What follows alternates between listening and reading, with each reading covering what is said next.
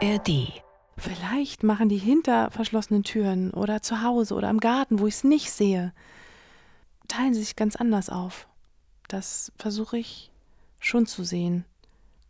Ich spüre nur manchmal eine latente Unzufriedenheit Mhm. und ich kann mir denken, dass es eben aus einem Ungleichgewicht kommt. Alltagsfeministin Anne ist das und die ist aus der Großstadt aufs Land gezogen und ist auf einmal mit diesen Dorfgeschlechterrollen konfrontiert. Sie fragt sich, muss das so oder kann das weg? Und was hat das alles mit mir zu tun? Die Alltagsfeministinnen. Der Podcast für mehr Gleichberechtigung. Von RBB Kultur.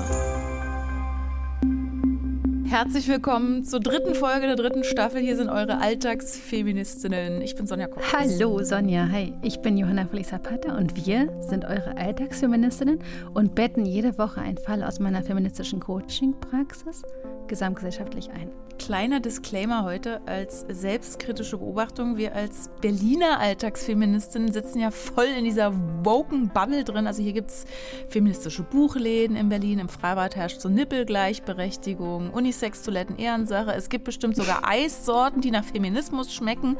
Aber auch hier läuft natürlich nicht alles gleichberechtigt und andernorts erst recht nicht.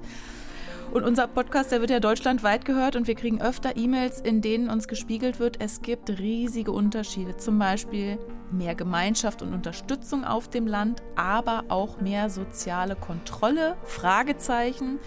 Oder Kitas, die, wenn es sie gibt auf dem Land, um 14 Uhr schließen, auch Fragezeichen. Das alles spielt heute so ein bisschen rein. Ja, also meine Praxis und der Alltag, mein Alltag, ist in dieser Berliner Großstadtblase. Aber an drei von vier Wochenenden bin ich auf dem Land zwischen Hamburg und Berlin im Nirgendwo. Ich bin sogar Tochter von Landwirten und Landarbeitenden. Also ich kenne diesen Kontext total. Bin froh, dass Anne kommt und darüber spricht. Mit Anne ist nämlich eine Frau gekommen, die eben auch beide Welten kennt und die beide Welten gut vergleichen kann.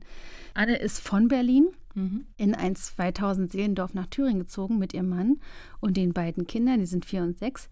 Sie waren da erst als Corona-Geflüchtete unter anderem, weil dann diese Schwiegereltern da waren. Es war praktisch, die hatten Unterstützung.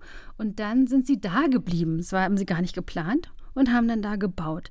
Anne kommt gelegentlich, weil sie remote arbeitet, für ein Arbeitstreffen nach Berlin. Aber der Hauptwohnort, also der Hauptwohnsitz, ist da in Thüringen, wo er herkommt.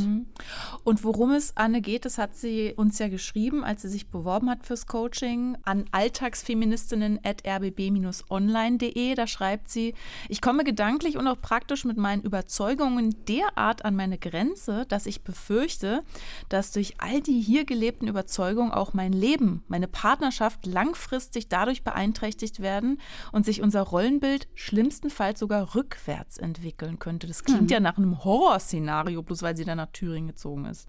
Nachher also hören wir noch ein paar Beobachtungen von diesem Dorfleben, wie sie das wahrnimmt. Aber was wir noch wissen müssen im Vorfeld, sie und ihr Mann, sie kommen beide vom Land. Also sie kennt das auch aus ihrer Kindheit und Jugend. Und zurück aufs Dorf konnten sie sich eigentlich nicht vorstellen. Und dann kamen eben die Kinder, Corona, inklusive Möglichkeit, Homeoffice und so weiter. Und dann zogen sie in sein Herkunftsdorf. Okay, also Anne geht in sein Revier, sage ich jetzt mal, und erlebt einige Überraschungen. Ne? Wenn wir anfangs auf so Veranstaltungen gegangen sind, die draußen stattgefunden haben, ob es jetzt Osterfeuer oder Gemeindefest war, da sind wir anfangs zusammen hingegangen. Und ich habe meinem Partner schon gesagt, oh, guck mal, Mensch, hier kümmern sich doch die Frauen um die Kinder. Ist doch schön, ne? Manchmal habe ich es da ein bisschen provokant gesagt, ob er das nicht auch toll fände, wenn äh, wir das wieder ein bisschen auflösen, was wir vorher meiner Ansicht nach uns hart erarbeitet haben. Und er ist glücklicherweise nicht drauf eingegangen.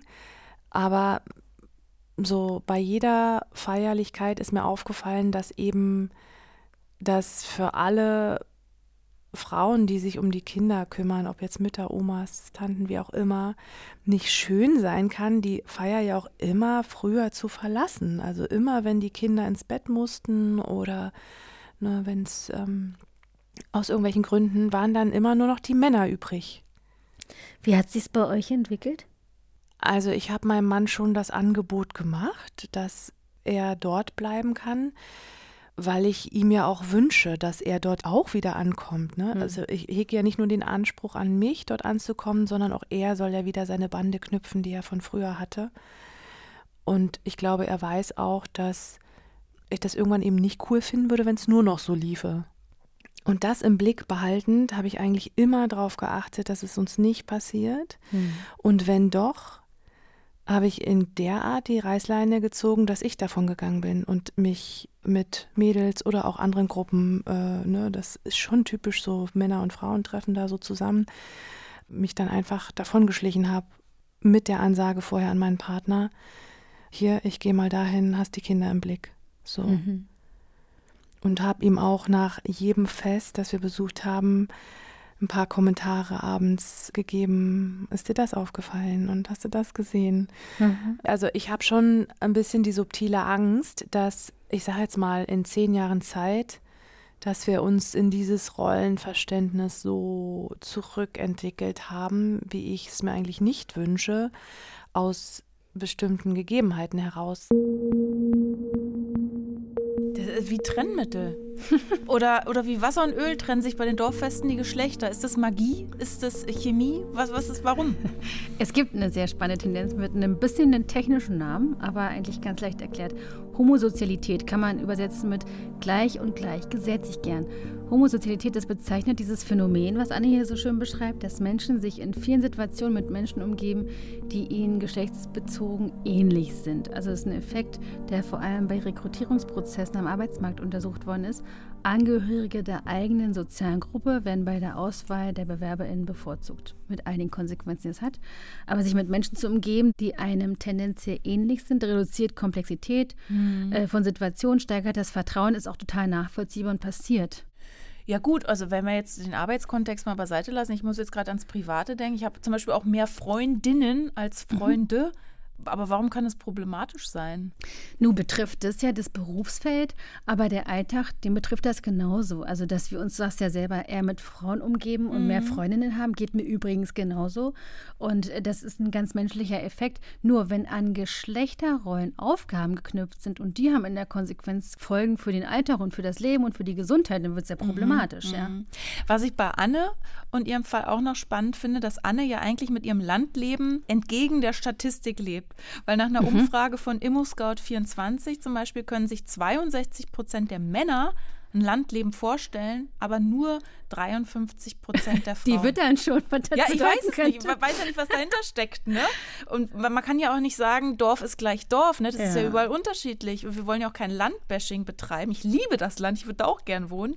Aber nochmal eine andere Frage. Können wir denn eigentlich überhaupt so einen pauschalen Stadt-Land-Vergleich in Sachen Feminismus dann aufmachen? Weil es ist ja ein bisschen wie Mann, Frau, man verliert ganz schnell die Zwischentöne eigentlich. Ja, wir müssen trotzdem drüber reden. Also in diesem städtischen Diskurs über Feminismus, und der findet ja vor allem im städtischen statt, fehlen klar Stimmen aus dem ländlichen Raum. Also der städtische Diskurs verkennt die Anforderungen auch, die so ein Landleben und mhm. auch gerade die Landwirtschaft mit sich bringen. Dazu zählen auch Recht und Unrecht von gastarbeitenden Frauen, die unsichtbare Arbeit, das sage ich jetzt auch mal aus Erfahrung, die auf dem Land ganz andere Dimensionen mhm. annimmt ist ganz schwer da rauszudenken. Allein wenn ich an Lebensmodelle denke, als Alleinerziehende auf dem Land zu leben, ist ein Problem. Mhm. Das kann man sich überhaupt nicht vorstellen. Das ist de facto fast nicht möglich wahrscheinlich. Ja, einfach weil die Rahmenbedingungen, die Anforderungen dann zum Beispiel das gemeinsame ich sage jetzt mal, was ich so kenne, ne? wenn sich alle treffen und im Herbst, jetzt ist ja Herbst, Laub machen, da bist du darauf angewiesen, dass jemand, ähm, meistens der männliche Part, bestimmtes Gerät hat oder Know-how hat. Dieses, das ergibt sich auf Feuerwehrtreffen und sowas, ja. Um am Dorfleben zu partizipieren, braucht es diese Andockpunkte. Und es ist ein Riesenproblem, wenn man diese Ressourcen nicht hat in Form eines Mannes oft. Das ist total bescheuert, aber das ergibt sich oft so. Da, da schwingt ja mit diese Aufgabenverteilung. Ne? Und Anne findet ja vor allem die Aufgabenverteilung auf dem Land, da wo sie wohnt, sehr problematisch. Also die einen eben stehen am Feuer, die anderen rennen den Kindern hinterher. Für ihren Mann muss es ja gefühlt sein, so wie äh, weiß nicht, wie für Ken, als er das Barbieland verlässt im Film, endlich den ganzen Samstag im Baumarkt verbringen. Super, nicht auf dem Spielplatz oder wie? Der, der Umzug war auf jeden Fall eine Herausforderung für das, was wir hier immer predigen, diese Care-Aufgabenpakete verteilen. Also so ein Haus, was wir gerade gebaut haben, bringt ganz neue Herausforderungen mhm. mit sich die ich als Frau nicht stemmen kann oder möchte, ne, physisch oder wie auch immer. Und ja. so weiter, die er genau. dann auch männlich sozialisiert. Ja. Er weiß genau, wie man Fenster kittet und so weiter. Ich verstehe. Mhm. und äh, sind dann auch mit den Sachen konfrontiert worden, die wir so in Berlin gar nicht hatten. Ne? Wir hatten eine Wohnung, da waren Aufgabenteilung relativ klar. Jeder durfte sich auch das suchen, äh, was ihm oder ihr mehr oder weniger Spaß machte. Da sind jetzt im Dorf mit dem Haus natürlich neue Aufgaben hinzugekommen, wo jetzt auch so ein bisschen unklar ist, ne, geht man da in eine richtige Rolle, also in diese vorgefertigte Rolle rein oder wie teilen wir uns da auf? Das ist das eine, was man aber auch dann von außen im Dorf so sieht, sind tatsächlich typische Aufgaben wie Wäsche aufhängen macht die Frau. Die Kinder holen meistens nachmittags die Frauen, Omas oder Tanten ab und verbringen dann eben auch Zeit mit den Kindern bei diversen Vereinssportarten. Das ist ein spannender Punkt, weil auf einmal gibt es so Aufgaben wie den Carport zu streichen. Da sehe ich mich übrigens, Team Carport, Team Baumarkt. Oder die Kinder ins übernächste Dorf zum Training zu fahren, hätte ich null Bock drauf. Diese Aufgaben gab es ja dann vielleicht vorher im Stadtleben von Anne gar nicht. Aber diese Spülmaschine, Waschmaschine gibt es immer noch. Es kommt ja noch dazu. Also was tun? Wie bleibt man mit diesen sich ändernden Aufgaben Sehr als gut. Paar up reden, to date? Reden, reden. Ein kurzer Auffrischungskurs in Sachen Care Counseling kennen wir schon. Ritualisiertes Gespräch jeden zum Beispiel Samstag oder Sonntagmittag immer wieder sich zu besprechen und zu sagen, wie geht es dir eigentlich mit der Leitfrage, wie geht es dir gerade mit unserer Care-Situation? Also in eine Richtung. Erst hat die eine Person zehn Minuten Zeit, die andere hört aktiv zu. Dann machen wir einen kurzen Switch und dann gibt es einen Wechsel. Ja? Also nach einer kurzen Pause im getrennten Raum bist du dann dran und erklärst mir, wie geht es dir eigentlich mit der Care-Situation. Und es ist eine Art Aussprache, also eine Möglichkeit, nicht nur Aufgaben aufzuteilen, sondern sowas auch so mitzuteilen. Ey, als wir neulich zum Beispiel das und das als Dorfgemeinschaft gemacht haben. Und plötzlich waren es die Männer, die mit den Treckern da zum Maibaum holen gefahren sind. Und ich stand denn da mit den ganzen Frauen im Dorf und musste den Kranz binden. Da kam ich mir vor wie im 19. Jahrhundert. Also, dass man einen Austausch betreibt und auch was Augenöffnendes erleben kann. Ja, sonst ist es ganz schwierig. Aber was, wenn der Partner oder die Partnerin dann sagt, das kannst du doch aber viel besser mit dem Kranz Ah, binden? das gibt auch ein ganz tolles Stichwort, strategische Inkompetenz. Weaponized Incompetence kann man voll googeln und ganz viel rausfinden. Es ist ein ganz super Stichwort, um dieses absichtlich blöd anstellen als Mechanismus zu begreifen. Also dieses, du kannst das viel besser als ich, bedeutet auch, dass ich mich in Situationen manchmal bewusst, manchmal unbewusst auch blöd anstelle. Weil ich Ist eigentlich ja keinen nicht Bock mein habe, diese Aufgabe zu Aufgabengebiet. machen. Mhm. Ja, nicht mal nur nicht. Du kannst viel besser den Geschirrspüler ausräumen. Du weißt doch, wo alles steht. oh mein Gott. Gott. Aber das gibt's, ähm, dieses Konzept Webinars Inkompetenz, wenn ich das auf mich selbst anwende, stelle ich fest, mir geht es auch manchmal so, dass ich dann sage, ach geh, äh, Fensterketten, Silikon, keine Ahnung, ich habe da keinen Bock mich mit, also ich habe auch keine Erfahrung und entsprechend auch manchmal keine Lust, mich damit zu beschäftigen.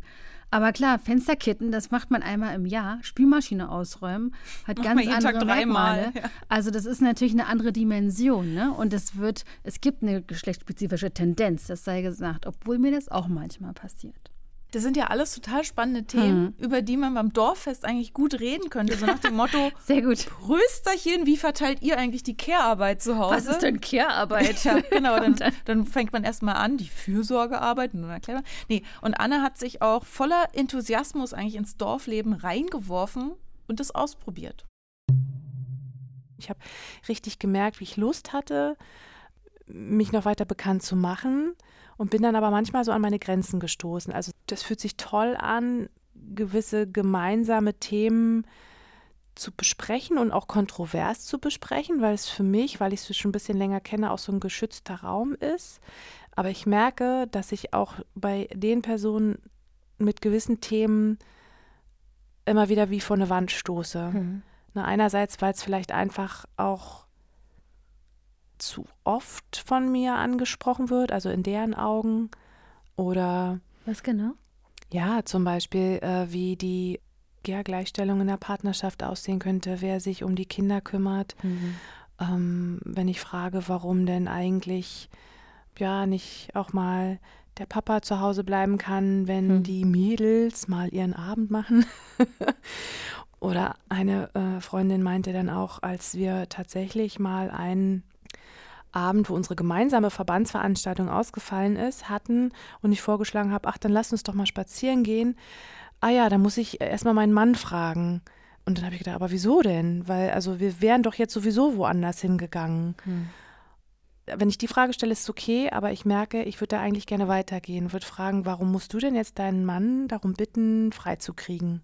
So, mhm. ne? Das ist jetzt ein Beispiel von Themen, diese Rollenverteilung, mhm. wo ich eigentlich in jedem Gespräch reingehen könnte, weil es immer wieder Beispiele gibt. Anna hat im Coaching auch erzählt, wie sie in dieser ersten Dorfzeit total genervt war, dass sie oft begrüßt wurde mit, ach, du bist doch die Frau von oder die Schwiegertochter von. Also das war auch noch so ein Punkt, mhm. der durchkam. Naja klar, äh, Menschen packen ja gerne in Schubladen. also, ja, was, stört, stört sie, was stört sie daran? Ja, der Dorfklatsch war eben schneller und sie hat es als richtig Kind als Kontrollverlust empfunden. Also gefühlt kennt sie jeder, aber ich kenne niemanden und ich kann mich auch nicht selbst vorstellen. Mhm. Ja. Und welches Bild hätte sie dann gerne von sich selbst vermittelt gehabt am Anfang des Dorflebens? Eine gewisse Offenheit. Also sie wollte die Gelegenheit haben, als eigenständige Person sich da zu präsentieren und stattdessen hat man ihr, man ist ihr vorweggekommen. Ne? Mhm. Und da sind ja ganz viele Interpretationsdinge da dran. Also die Schwiegertochter von, dann wird man gleich da natürlich hingeschoben in diese Ecke. Es kann ja auch ganz positiv behaftet sein. Aber es ist eben auch dieses sehr engmaschige, ja, sie beschreibt dieses sehr engmaschig gestrickte voneinander reden, voneinander erfahren, dass es eine Eigendynamik hat, mhm. die sie von der anonymen Stadt so nicht kannte. Und ist sie denn selbst als Erwachsene so? Und ist sie denn selbst frei von Vorurteilen auf die anderen im Dorf zugegangen?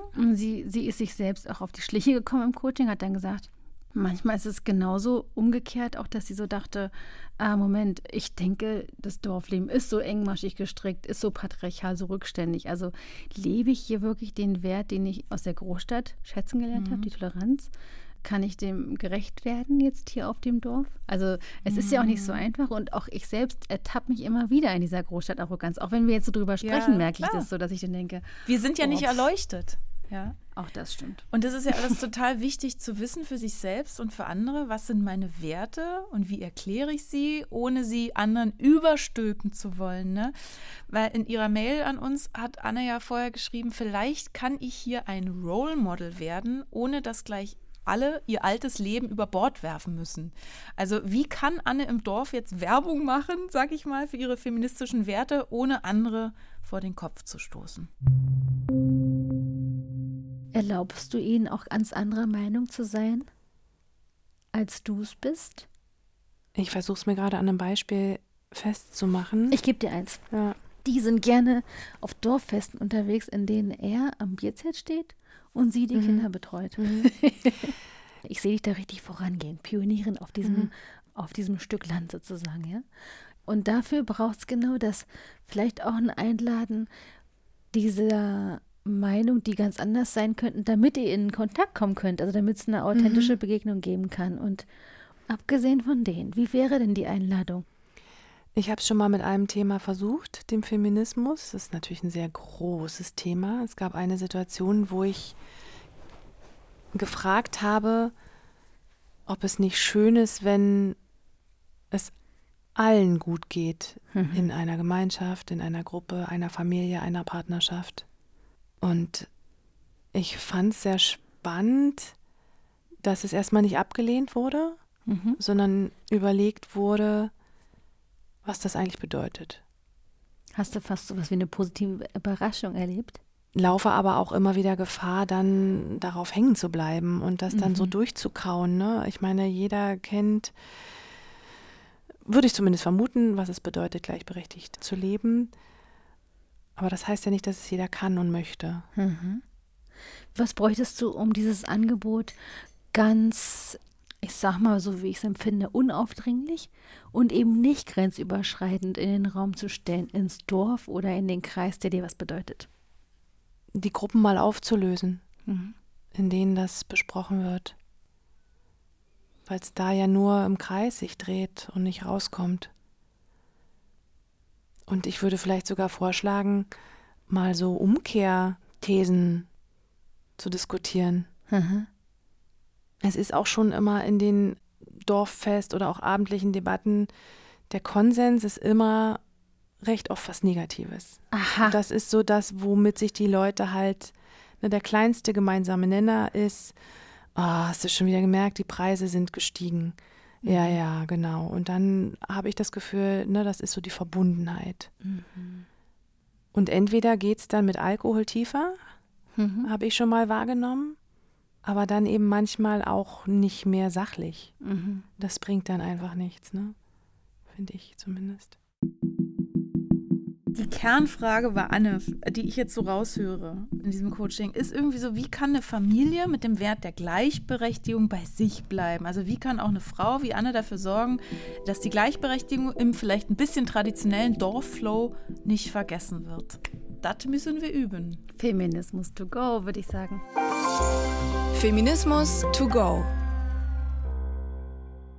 Also eine Form, sich erstmal gemeinsame Grundwerte zu erarbeiten, das mache ich ganz oft mit den Paaren, ist ein Erarbeiten eines Familien-Mission Statements, also wie in einer Firma, dass man sich mal fragt, was ist unsere Vision und unsere Mission? Also wie wollen wir leben? Vision. Und mhm. wofür eigentlich? Mission. Wofür eigentlich? Also ja, das ist wirklich so ein Niederschreiben eines normativen Leitwerkes, ja?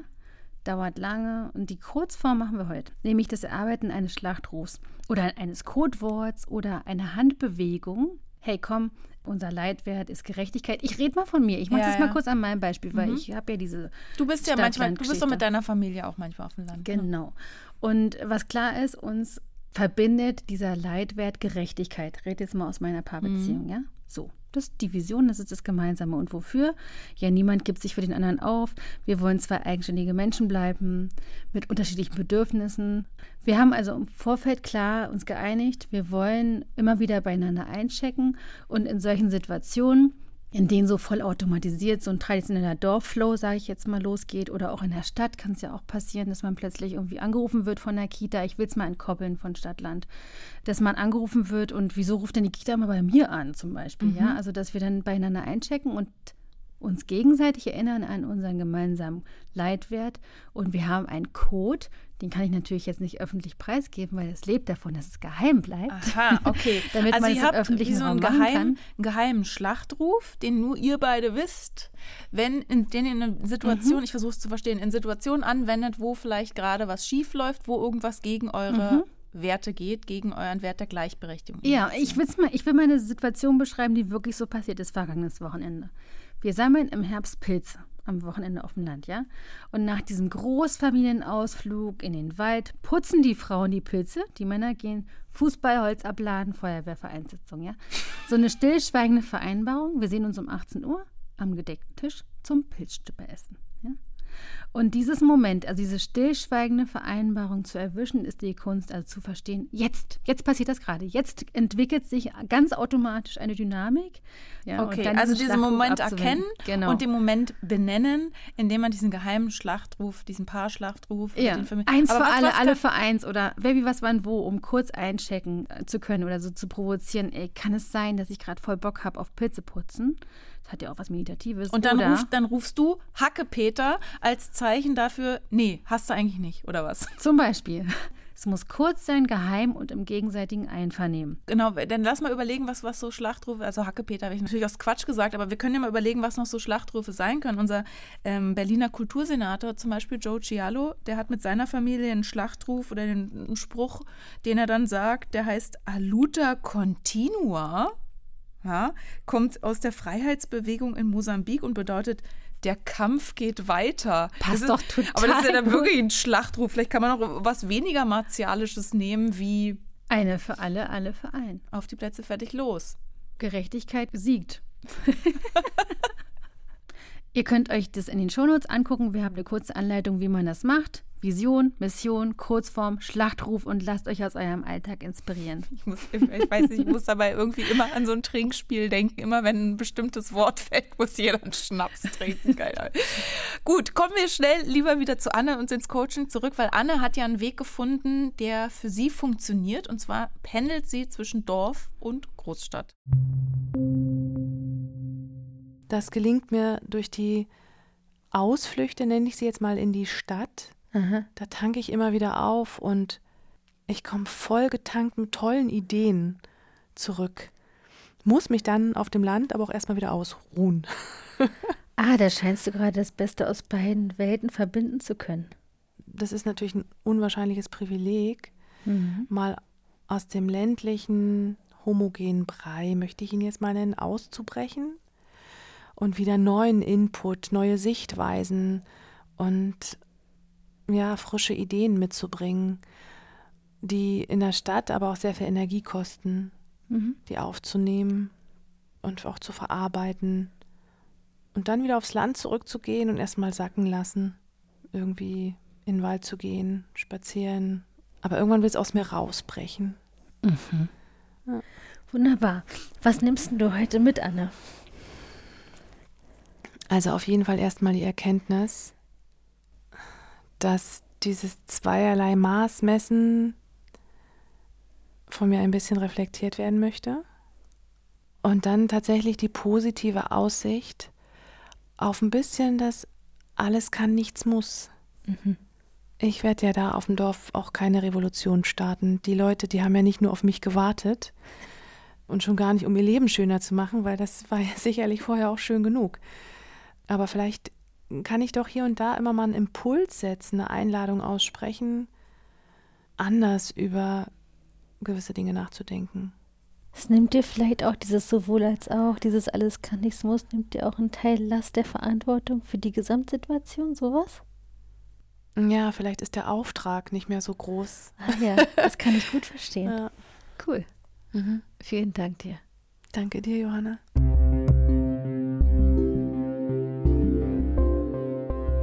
Anne hat also den Wunsch, ein feministisches Role Model auf dem Land zu sein, aber am Ende ist sie doch erleichtert, als sie feststellt, ich muss nicht alleine das Dorf revolutionieren. Ja, ne? total schön. Ja. Ne? Weil vielleicht findet sie auch Verbündete, also darüber sprechen wir ja auch oft im Podcast Allyship. Und da habe ich mal geguckt, es gibt zum Beispiel eine Initiative, die nennt sich Feministisches Dorfgeflüster. Mhm. Das ist eine Plattform, also ein Netzwerk für feministisches Lernen und Austauschen im ländlichen Raum. Das verlinken wir euch natürlich in den Shownotes. Genau wie die ARD-Doku Frauenpower auf dem Land, wie Landfrauen in den Dörfern mitmischen. Und wenn ihr das Thema Landleben noch mehr vertiefen wollt, empfehlen wir euch auch einen tollen Podcast von unseren RBB-KollegInnen. Der heißt Uckermark Uncovered. Okay. Und äh, der, der ist so in einem Spannungsfeld zwischen Wunsch und Wirklichkeit auf dem Dorf. Die Hosts Gesa Ufer und Holger Siemann die sind selbst aus Berlin in die Uckermark gezogen, also eine Region in Brandenburg, die so ein Sehnsuchtsort vieler Großstädter ist. Und es geht unter anderem um immer teurer werdende Immobilien und auch den Zugang zur Dorfgemeinschaft. Uckermark Uncovered findet ihr in der ARD Audiothek. Da gibt es uns, die Alltagsfeministin, natürlich auch. Genau. Und nächste Woche geht es weiter mit uns. Es geht um Gloria, die das Landleben als Sehnsuchtsort kennt. Die liebt das Land, fährt total gern Fahrrad in Brandenburg. Aber sie findet es auch angsteinflößend, weil sie als schwarze Frau Diskriminierung erfährt. Also es geht um die Überlappung Sexismus, Rassismus. Eine super emotionale Folge. Eine ganz tiefe, schöne Folge. Ich freue mich auf nächste Woche. Ich freue mich auf dich. Und ich freue mich, wenn ihr diese Folge zum Beispiel Frauen, die auf dem Land leben, einfach weiterleitet. Dann hören wir uns nächsten Dienstag wieder. Bis dann. Tschüss. Die Alltagsfeministinnen. Der Podcast für mehr Gleichberechtigung. Eine Produktion von RBB Kultur für die ARD. Mit Sonja Koppitz und Johanna Fröhlich-Zapata. Redaktion Franziska Walser und Romy Sigmüller. Sounddesign Patrick Zahn und Kevin Kastens. Aufnahme und Mischung Robin Rudolph und Sabine Dressler. Alle Folgen gibt's kostenlos in der ARD Audiothek und überall, wo es Podcasts gibt.